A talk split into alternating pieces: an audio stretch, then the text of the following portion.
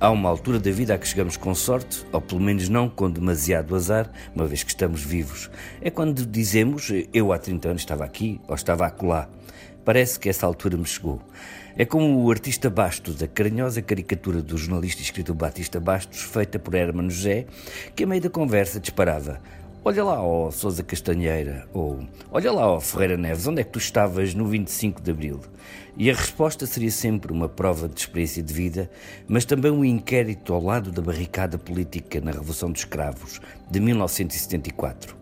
Esta pergunta também serve quando pensamos no dia da destruição das Torres Gêmeas de Nova York em 2001.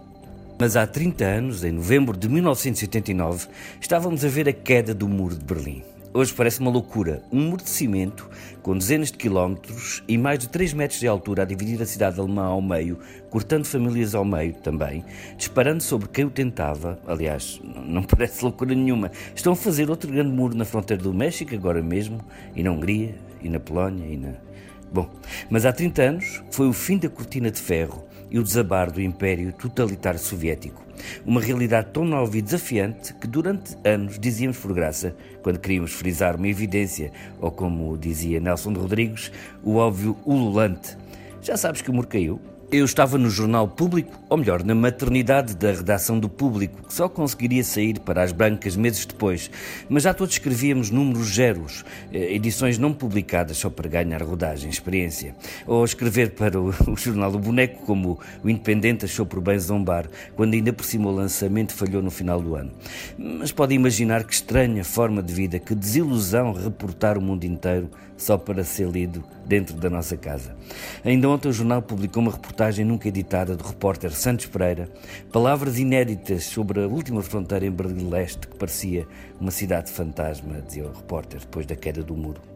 O jornalista inglês Daniel Johnson teve a sorte de não estar nesse dia a escrever para o boneco e recorda-no da Sunday Times como muito jovem desembarcou mesmo a tempo de fazer história. Numa conferência de imprensa na TV com as autoridades alemãs democratas, que já admitiam deixar passar pessoas, foi ele quem perguntou: Então e o muro? O que é que vão fazer com ele?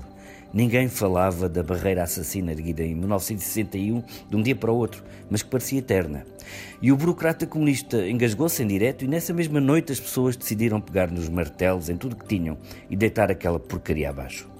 Passou foi a maior alegria e estupefação dos alemães do leste que só pediam liberdade e, enfim, chocolate e bananas. Eu vi do alto do prédio do jornal Die Welt o sítio em que a polícia secreta comunista prendeu e espancou centenas de jovens só porque foram para junto do muro quando correu o boato. Do outro lado iam tocar os Rolling Stones. Aqui se vê como o regime estava podre. Quem vai a Berlim hoje tem de pisar aquela linha desenhada no chão e pensar: bolas, o que é que estava aqui há 30 anos? Mas também deve pensar: Onde é que estamos hoje?